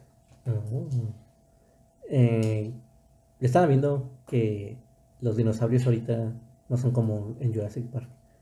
O sea, eran investigaciones antiguas, las de Jurassic Park. Y ahorita ya no son, ahorita con la información que tenemos hoy, ya no son los dinosaurios como son en Jurassic Park. Ahorita tienen como pluma, ¿no? Tienen plumas los, los dinosaurios. como- Igual se ven muy, muy, muy- con mucho miedo. Sí. Oye, pues, ¿qué tanto, lo que dicen, que qué tanto daría miedo que un tiranosaurio estuviera, no sé, forrado con un guacamayo verde de colores azules. ¿verdad? ¿Qué tanto miedo daría un tiranosaurio así? Sí, da un chingo de miedo. Y tiene sentido porque también, ¿por qué tendrían bracitos los T-Rex? ¿Cuál es la función de los bracitos de los T-Rex? Muy buena pregunta, la neta, no sé. Eh, el plumaje. Por eso tenían, por eso, sí. Es lo único que sé de dinosaurios, perdón. Pero se, les, se les- entonces, ¿se les irían las alas, se les encogerían las alas hasta quedar esos pequeños bracitos. Sí. Ah. Sí. Ah, fíjate, también es, es- me recuerda a la película de Jurassic Park, que sí estaba genial. ¿Qué otras películas? ¿Sí te gustaba Jurassic Park o alguna película más o menos de la época? ¿De los noventas o de...? Sí, o de los dinosaurios? 2000 para atrás. De los 2000 para atrás. Uy, es que casi todo los- mi repertorio de películas es de los 2000 para atrás. Eh, me gustan mucho las películas de los 80 Soy muy fan. Muy fan de la época de los 80 Estaba la película de The Think, ¿sí lo ubicas? La- la cosa. Ah, me acuerdo de algo parecido, pero no me acuerdo haberla visto. De- fíjate, de esa, de esa época de la que vi hace poco en Netflix, que busqué una película, me apareció en Facebook. Y me acordé de esa película y la busqué en Netflix y ya me empezó a aparecer, a aparecer el repertorio. La película era Pico de, Pico de Dante, o Dante el Pica, algo así se llamaba. Es de un volcán. Ah, no, no lo ubico. ¿De quién es o quién sale? No me acuerdo la neta. No, no me sé los nombres de los, no me sé los nombres de los personajes, pero también me acuerdo de, de la película esta de, no sé si la viste, la de Tornado, que era prácticamente ¿La de los una 80 o la nueva? No, la de los 80. Y hablando de Sí, esa, que en base en eso se hicieron la nueva. Sí, sí, de ahí salió la, la vaca voladora. La, famosísima vaca voladora en los tornados. es que estaba muy, estaba muy chido el cine de los 80, era muy, muy inocente. O sea, tenía de todo, era como que los 70 venían de hacer Taxi Driver. Y estaba muy cabrón eso. o sea. y lo de los 80 era como que más, más familiar, más blockbusters, que era como que volver al futuro. Eh, ¿Cómo se llama la otra? Indiana Jones, Star Wars. Ah, Indiana Jones, Star Wars, Mm. Star Trek. eh, Uno de los Star Trek también. Las, bueno, muchos clásicos de los 80, como te digo, The Thing, ahí es la que me encanta. Es como que en la que se basaron para hacer el videojuego de Among Us. Y Sí, como que hay un alien entre nosotros, a ver quién es. Y pues, sí, está chida. Luego salió, salió una, que que pero no estoy seguro, no voy a asegurar eso. y luego salió una precuela en los 2011 que también está muy cool. No, está chida. Y fíjate, he visto un- vi una película hace unos días. No, está nueva, pero está bien. Y lo interesante de esta película que a comparación de las películas viejas con unas grandes producciones, pues ahorita ya se usa mucho eh, eh, hacer películas cortas, bueno, no he dicho no cortas, hacer películas con un presupuesto muy corto, ¿no? No sé Sí, si has visto que pues, Netflix hace buenas películas. Por ejemplo, La Purga fue una de ese tipo de películas que le hicieron con un presupuesto muy, muy bajo y triunfó y ganó un buen de dinero. hay un estudio. Bueno, el creador de Actividad Paranormal se llama Anda, la actividad paranormal es otra de esas Char- películas. Charles Bloom, o sea, no sé cómo es su nombre, pero su apellido es Bloom. Entonces, a su película le costó 15 mil dólares, la de actividad paranormal, y generó tanto dinero que hizo su propio estudio que se llama Bloomhouse. Y Bloomhouse es como que hermana productora de una productora más independiente todavía aún, que se llama A24, que ha traído películas como eh, Midsommar, eh, una donde sale Adam Sandler que vende diamantes. Gemas sin cortar, ¿verdad? Uncut. Uncut También la vi, estaba tan buena, pero no tiene un final feliz. No, no la terminé de ver, me dio mucha ansiedad esa película. Es que sí está de ansiedad. Todo el tiempo está, todo el tiempo está muy moviéndose toda la cámara, sus personajes nunca se callan. Hay un momento de respiro y todo eso. Y la verdad, sí está, está chida, pero no la terminé de ver. Igual me spoilé el final. No, pues es que era una película que se le veía que no tenía final feliz porque el tipo de trama. Adam Sandler, ¿no? Se llama Adam actor. Sandler. Sí, él sí, fíjate lo que dice. Adam Sandler es de, las, de los actores que siempre, eh, todas sus películas, sin importar cuáles, tienen una moraleja. Y de hecho en eso también tiene una, buena, una muy buena moraleja, muy acertada, pero no manches, se colgaron del estereotipo, ¿no? De los, de los judíos que se dedican siempre a las gemas. ¿Estás fijado en eso? Que siempre es como el estereotipo en las películas. que, que son muy tacaños, ¿no? O sea, no, o sea, que, que, que por ser judío te vas a dedicar a hacer gemas. A A hacer eh, ese tipo de cosas. Wow, no, no sabía eso, no, ese tipo no lo sabía. Sabía lo de que eran tacaños o algo así. Pues son estereotipos, mm, estereotipos. Estereotipos erróneos, estereotipos. No, no estamos diciendo que eso. No, claro, pues es que mira. hay un, fíjate que lo que, para, como decían, de lo de acabar el racismo, lo que comentaban muchos, que dicen, es que el racismo ahorita está basado en conocer muy poco a la gente o no conocerla. Realmente, eh, hasta que conoces a alguien que supuestamente te caía mal, o sea, supuestamente su grupo en el que viviera de malo, por ejemplo, eh, los judíos en, en esa época, o por ejemplo cualquier mexicano en Estados Unidos, hasta que conoces, güey, que nos conoces realmente cómo somos, te das cuenta de que no somos malas personas. O sea, sí hay malas personas, pero son muy pocas. O sea, el, estereotipo no dicta cómo vas a ser tú. Y creo que se ofenden más cuando... O sea, creo que repercute más en una noticia cuando sucede algo malo que cuando sucede algo bueno. Pues es que le das viento al, estereotipo, al prejuicio, más bien dicho, le das. Sí, también creo que pues ya los medios están bien raros de comunicación, las noticias. están muy polarizados. Yo en noticias me doy cuenta más rápido de lo que pasa, de una noticia que pasa por los memes, que por la noticia real. Y lo que han dicho, es que el internet ahorita llega muy rápido, es muy veloz para hacer las cosas. ¿Te has topado con noticias falsas así que digas, güey, está mi canijo? Las de Milenio. Me caga Milenio también. Pero de todo sigue siendo noticiero. Me refiero a más bien dicho eh, noticias falsas de internet, o sea, que se hacen virales en minutos y hasta en la noche dan la versión oficial. ¿Te ha tocado alguna así que la conozcas así de primera mano? De primera mano. Pues no, más bien lo reciente, lo que pasó en las líneas 12 de la Ciudad de México. Creo que primero la gente ya estaba muy informada de lo que estaba pasando, ya estaba más informada que el mismo presidente. pues es que, fíjate, en eso me acuerdo de un video que salió. el, el, peritaje, que se tardó un chorro, nos dijo algo que ya todo el mundo sabía. que desde que el momento que se cayó ya todo, todo el mundo sabía por qué, quiénes eran los culpables y todas esas cosas. Y pues, pues eso, creo que es la noticia que tardó mucho en salir la versión oficial. Fíjate, hay un video de un tipo este, que iba pasando por ahí y otro, otro tipo que también estaba grabando le, eh, le comenta, o sea, el, el, primero le comenta al que estaba grabando, y dice, no, pues es que la neta, yo, yo me dedico a la soldadura. Desde aquí puedo ver que todo este es problema por un mal, por soldar mal, ¿no? Y pues, así, comparado con lo que decía el peritaje, tenía razón. Entonces. pues qué tanto pedo? Entonces, esa es, la, esa es la pregunta. O sea, no manches, ¿por qué los memes y las noticias falsas están yendo tan rápido por la red? Y la versión oficial, no sé, ¿por qué siempre se tiene que esperar a dar la versión oficial por la televisión? ¿Por qué no tienen un departamento que se dedique a relaciones públicas, a redes sociales? a sacar así, así de rápido, sacar una versión oficial. O sea, está bien pues que no des conclusiones, pero dile, vamos a hacer esto. Debe de haber algún protocolo, ¿no? Sí, yo...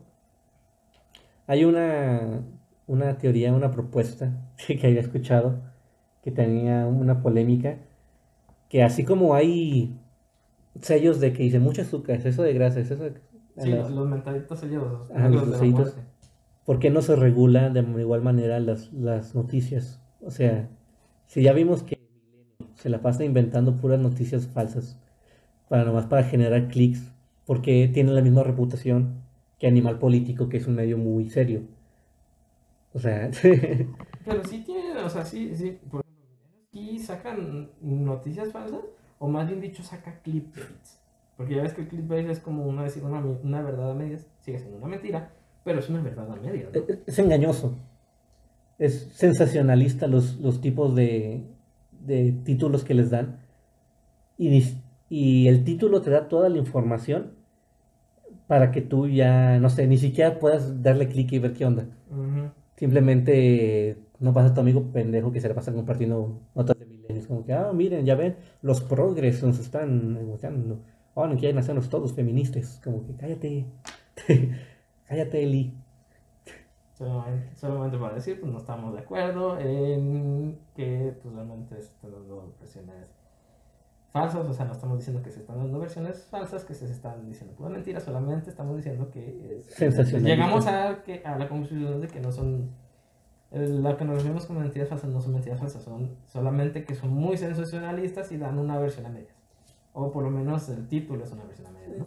Ajá, es como, como que te invitan a, a dar clic, pero no, como que ese no es su mercado, no sé. Creo que, no sé cómo, es que tiene un chorro de compartidas. Te odio, Milenio, te odio. Pero pues ahí, eso es por un lado la cara y por el otro lado, animal político, ¿te gusta? ¿O No. cuál dirías que es como la contraparte? Más dicho, ¿tú qué dirías que es la contraparte de, mejor dicho, un medio más real? A Medio, Noticias. Noticias, noticias, noticias. noticia real, está, está el norte de acá de Monterrey, que muchos lo clasifican de, perdón, Fifi.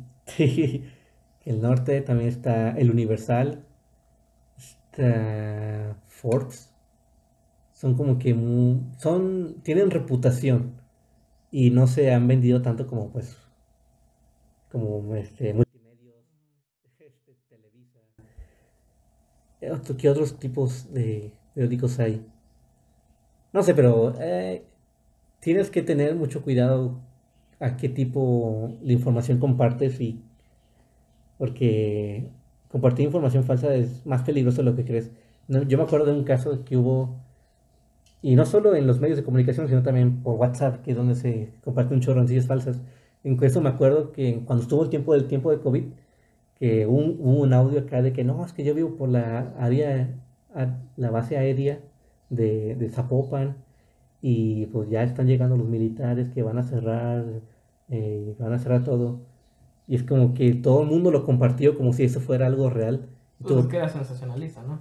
Y el gobernador tuvo que llegar a decir, no, no crean esas estu- estupideces. De... que-". Y yo de que, exactamente. Por eso digo de que debería de todos los go- todo el gobierno de presencia gobierno federal primero debería tener como una página oficial donde así des- así desmientan este, este tipo de cosas porque la neta de aquí a que llegó el gobernador cuánto tardó unas tres horas cuatro horas más o menos en desmentir eso. Ujú. No, todo, dos días. dos dos días para desmentir y no manches la noticia te llega en cinco minutos Fíjate, y esa es otra cosa. ¿Te has fijado que los medios eh, donde más se comparten noticias falsas es los medios en los que te llegan mensajes, como Facebook, que, que Sí. tienes que responder? Porque para acceder en otros medios, por ejemplo Facebook, tienes que abrir Facebook para ver Ajá. esas noticias. En cambio, por WhatsApp te llegan. Si ni siquiera abrirla, pues te aparece la notificación, ¿no? estaba viendo a Jacobo y ese güey estaba diciendo que Te amo, Jacobo. Me encanta, me encanta tu, tu canal, güey. Está súper genial. De hecho, tú y, y- y el compañero Roberto Martínez, güey, están bien geniales. Me encanta, me, me encanta eh, la noticia que da Jacobo y a Roberto me encanta la forma de que hace podcast. Porque es minimalista. Hace justamente lo que debe de hacer y no hace que se pierda la idea. Ajá. Sí, sí, sí. Bueno, este Jacobo en un video está diciendo que el 9-11 ocasionó 3.000 muertos. Sí, compartir noticias falsas de la guerra del futuro. La- lo sacó hace unos días, ¿no? Sí, y creo que cómo derrocas a un país ahorita con noticias falsas. Y pues, no sé, con dos, todo el, todo el show que fue mandar dos aviones a unas torres gemelas. Ahora, ¿qué tan fácil es llegar con noticias falsas de que no te vacunes? Eh, las vacunas están haciendo esto eh, y ya pues se te murió toda la gente. Es como que un trabajo desde mero adentro y menos... Es más peligroso la desinformación que un terrorista.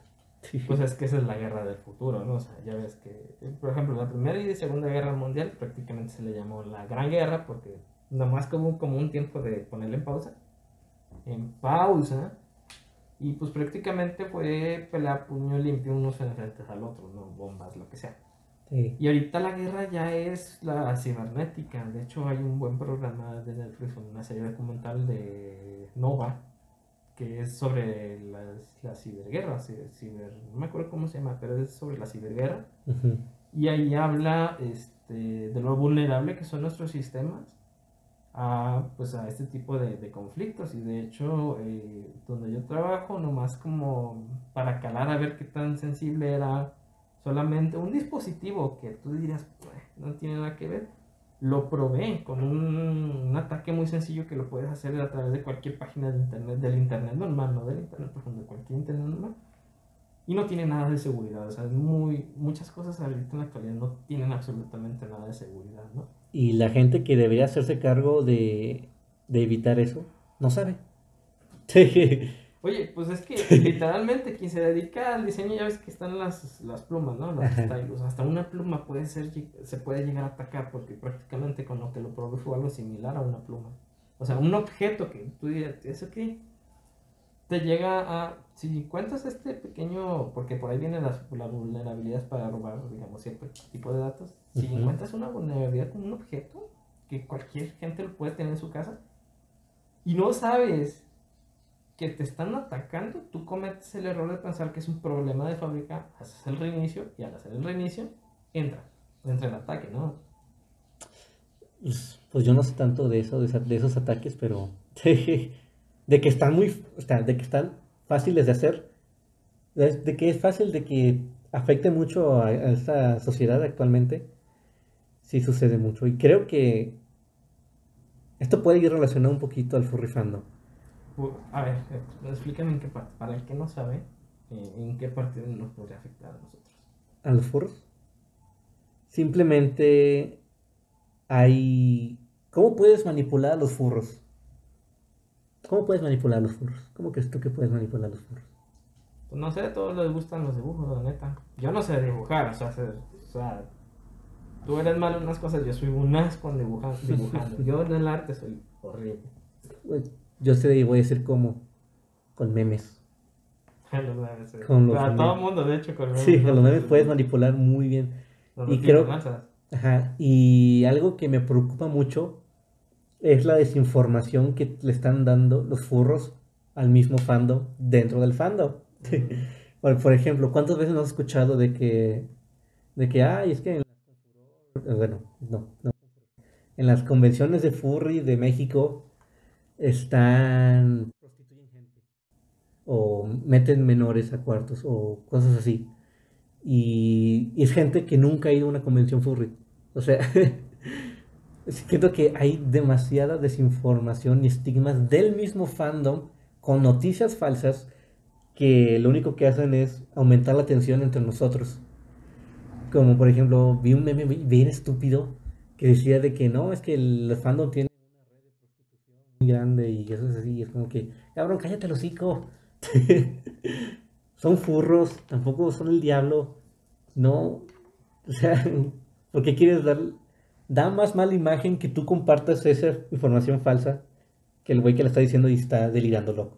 De que no, es que yo conozco furros que, que han hecho cosas ¿verdad? No, sí, de hecho, es lo que yo he visto, ¿no? Cuando dicen, no, pues hay que funar. Ah, para que, el que no sepa funar es como cancelar, quemar o darle una, hacer, generar una mala reputación. Cuando alguien dice, no, pues hay que funar a fulano de tal, hay que funar a Perengano, a Sultano, a Mangano, a quien sea, yo no le doy porque no, no conozco a la persona, no sé si realmente lo hizo, o sea, no, sé, no es como de, ay, conozco a tal lado y la verdad si es medio así, entonces es muy probable que lo haya hecho. Como no los conozco, mejor no lo haga. Además, lo único que hacen al hacer este tipo de funas es darle más publicidad a una persona porque más o menos si sabes cómo funciona el algoritmo, ¿no? De, las redes sociales, ¿no? Sí, de que entre más veas, más compartas, más tiempo te la pases viendo, más te lo recomiendo. Exactamente, o sea, tanto cosas buenas como hate. te hacen generar más publicidad, ¿no? Ajá, y yo creo que muchas veces las funas son más performance. o sea... Puro eh, drama. Sí, pero un melodrama. Porque cuando tú haces un performance, o sea, una actuación, eh, ¿qué es lo que quieres? ¿Quieres aplausos? ¿Quieres que te aplaudan? Ah, like. Que te volteen a ver. Que te volteen a ver. Entonces, por eso creo que es que las yo porque digo que es parecido a un performance, o sea, como porque tú criticas algo que te sabes que te va a dar likes. Por ejemplo, los popofurs, o sea, ¿cómo se llaman? Los, los, los puplays, los que usan máscaras de perro y... ¿Sí sabes cuál, no? Sí, pero estamos de acuerdo que esos no son. Pueden pertenecer al fandom porque les gusta el furry, pero no son furros. Ajá, pero ¿por qué lo criticarías? Por likes. Y Porque también porque es lo que te decían, o sea, hasta que no conoces a una persona, los vas a ver raro, hasta que conoces a las personas, probablemente quien esté a tu lado, quien esté enfrente de ti, algún compañero, un amigo, le va a gustar estas cosas, no, tú, tú no sabes nada de esto, pero pues tú lo ves normal, o sea, conoce a las personas para que te des cuenta de que pues es otro gusto, ve, otro gusto, otro gusto, que si a ti no te gusta, ignóralo y ya, Pero es que hay gente que ni siquiera se molesta en intentar conocer. se lo toman personal, ¿no? Ajá, simplemente dicen pues, de que "Ay, no me importa conocer a ese sujeto, no quiero saber nada. Y pues lo va a criticar, lo va a criticar. ¿Pero por qué lo va a criticar? No porque me dé asco, no porque, no porque siento que sea inmoral. No, no, no, no, no. Lo critican porque quieren likes. O quizás tendrán envidia. ¿Quién? Pues no sé. ¿Qué, qué te va a dar más likes a ti? ¿Criticar un furro o hablar bien de un furro? La ¿Qué- primera, qué te- criticar un furro, ¿no? ¿Qué te va a dar más engagement, que les le llaman? Sí, pero, o sea, te quemas porque, o sea, ni siquiera está- sabes si es real. O sea, es- van a decir que, oye, es. Te van a voltear a ver porque, pues, estás criticándolo, pero no se quieren juntar contigo. Acepta eso. O sea, si estás criticando a las personas a pura crítica, no se van a juntar contigo porque luego, va, porque luego ellos van a saber que lo vas a criticar a ellos. O sea, tú nomás estás criticando gente, tirando piedras, y no se van a poner ellos a que les tires piedras, ¿verdad? O sea, te van a, no te van a creer. Sí, o a veces, por ejemplo, algo que yo he notado es que cuando hay funas bien hechas eh, hacia furros, por ejemplo, una, una funa que le hicieron a un tipo un furro, pero ¿qué sucede? Ese furro tiene amigos que son popofurs. Ujú. O sea, se tienen un poquito de influencia a un cierto grupito de personas que lo admiran porque tiene un furso bonito. Entonces, esa funa bien estructurada, si tres popofurs se juntan y la desmeritan, ya desmeritaron toda la funa, o sea, eso ya nunca sucedió, el güey es un dramoso, es un dramático, y quedó mal que funó, ¿ok? Entonces creo que eso está, está un poquito peligroso porque es como que te... Los que hacen cosas malas se protegen entre sí.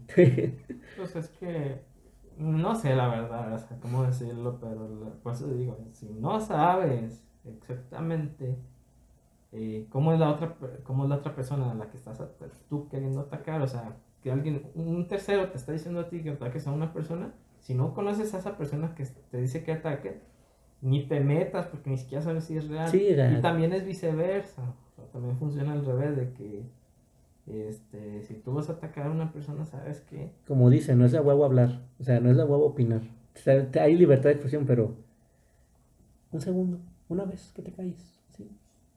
No pasa nada. Pues déjalo pasar y ya. Ahora, depende, ¿no? De qué te hizo. Si te hizo algo así que digamos es ilegal, pues denúncialo en la policía, para eso está. Si te da hueva ir a la fiscalía, pues quédatelo, por eso te estás... Si te quieres quejar sobre alguien que te hizo algo ilegal y no lo denuncias legalmente hablando, tú estás aceptando que, que eso, eso está bien, ¿verdad? Sí, ¿y qué te va a dar más likes? Eh, presentar un papel público, o sea, ¿qué te va a dar más likes? ¿Una demanda o una publicación en Facebook? Entonces, pues sí, es lo que tú dices tú, la publicación en Facebook te da más, pero entonces ahora qué es lo que quieres? ¿Quieres quedarte mal como te dejaron a ti o tener likes? Eso es lo que yo dejo en la mesa, déjenlo en los comentarios, ¿no? ¿Y ¿Qué, qué prefieren ustedes? Eh, ¿Llegar a hacer lo correcto o que les den likes? O que Like, todo lo hacen por likes, todo es, todo es, todo es performance. Y lo digo, no está mal. Digo, yo también hago videos YouTube por likes. Eh, simplemente debes admitir que no todo es tan perfecto como, como esperan que seas. Como esos de que no, es, no haya errores, no, es que un furro no, Oye, no y- tiene dramas. Y llegando a eso, ya ves que hay un dicho de no te decepciones cuando conozcas a tus, a tus héroes, ¿no? No sé si has escuchado una frase así, no recuerdo bien cómo va. Eh, Pero pues, prácticamente... es la de nunca conozcas a tus héroes.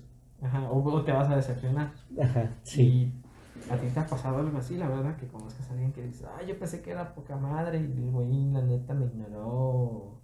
O es bien gacho. Más veces de los que te imaginas. Es que, como yo antes estaba en el fandom, o sea, desde, desde morro, Ujú. Eh, entonces pues yo veía así fu- a furros con sus furros acá bien bonitos de que, ah, mira, oh", digo, ah, mira, qué cool. Y pues ya he tenido la oportunidad de hablar con, con muchos y es como que, ay, güey. Sí. En Facebook, ah, en Instagram, en Twitter publican que son la mera vez, que tienen acá, que, no, pues mira mi viaje acá al, al Iconix, a esta convención. Y ya cuando estás en uno a uno es como que...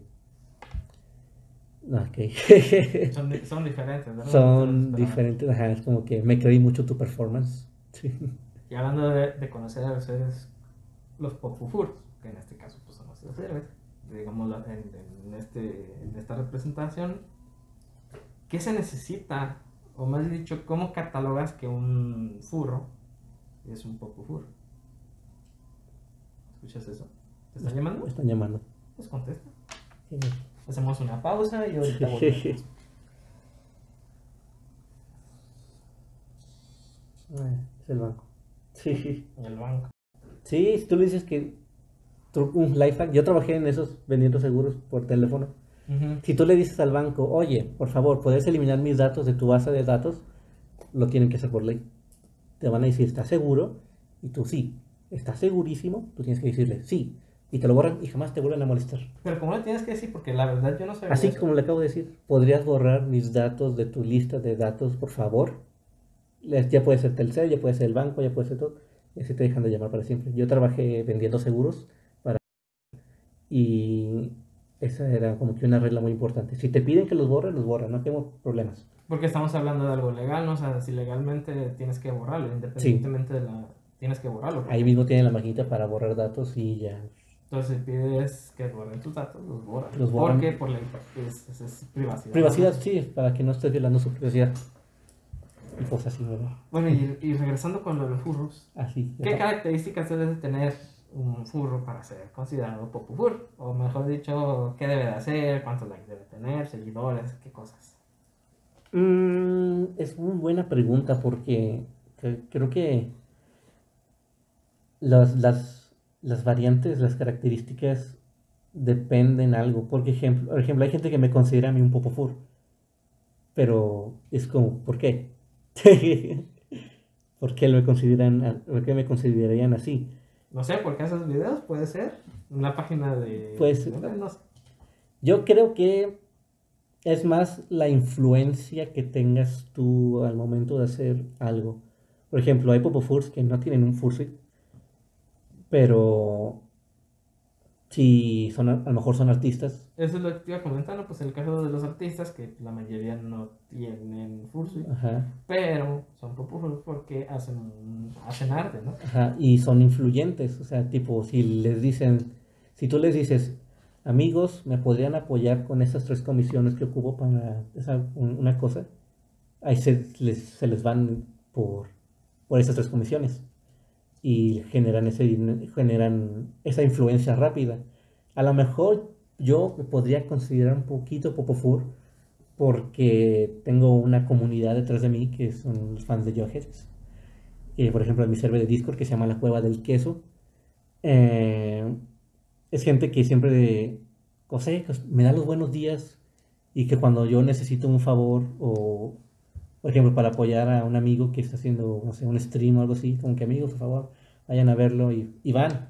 Es como que el tipo, la influencia, es una responsabilidad que yo la uso para el bien. creo. Entonces la primera es este, Ser influyente. tener influencia, ¿no? Ser Tener influyente, ¿Cuál ¿no? diríamos que sería la segunda cosa? La segunda es de que a lo mejor podría ser el fursuit. Porque, digo, suponiendo que tú ya tienes la primera, pues ya puede ser un poco full.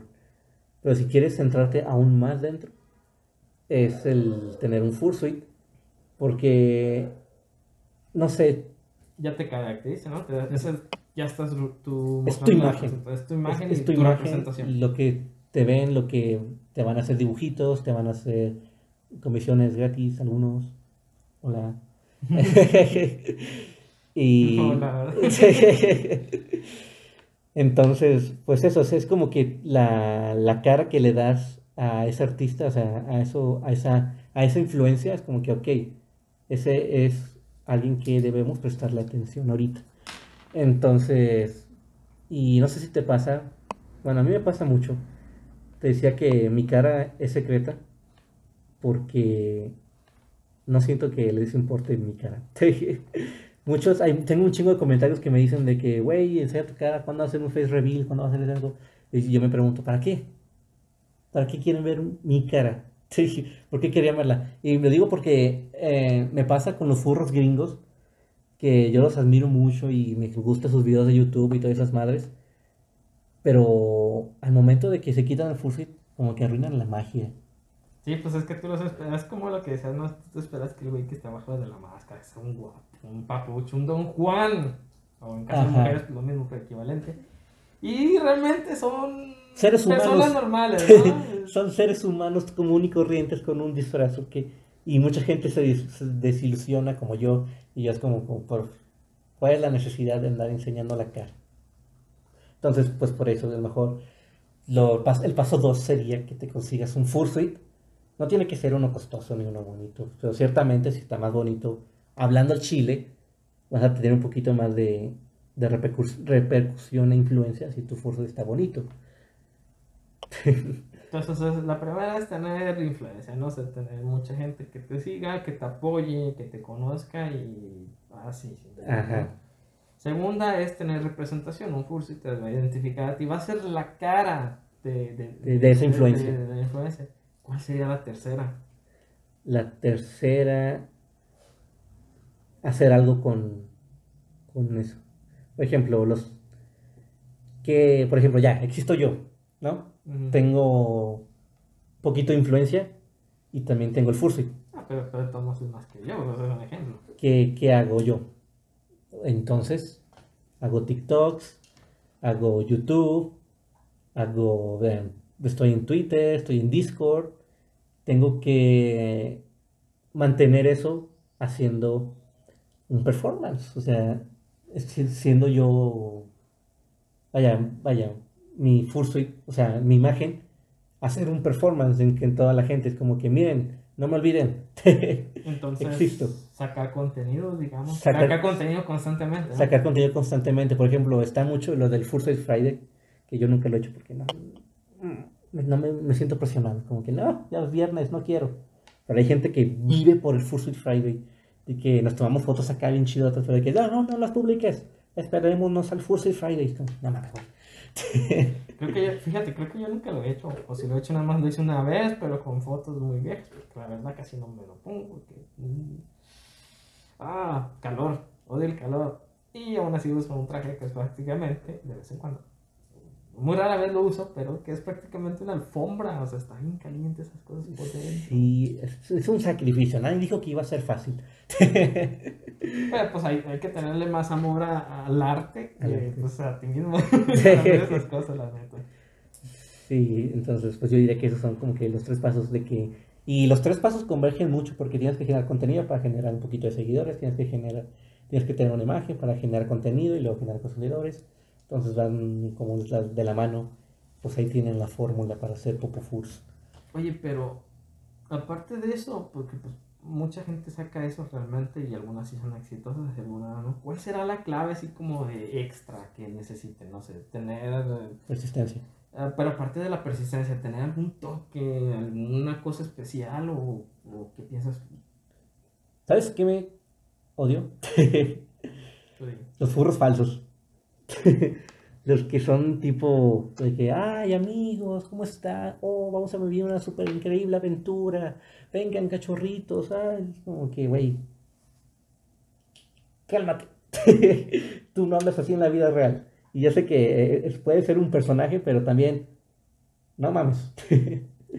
Entonces, creo que el personaje que te inventes tienes que ser congruente con él.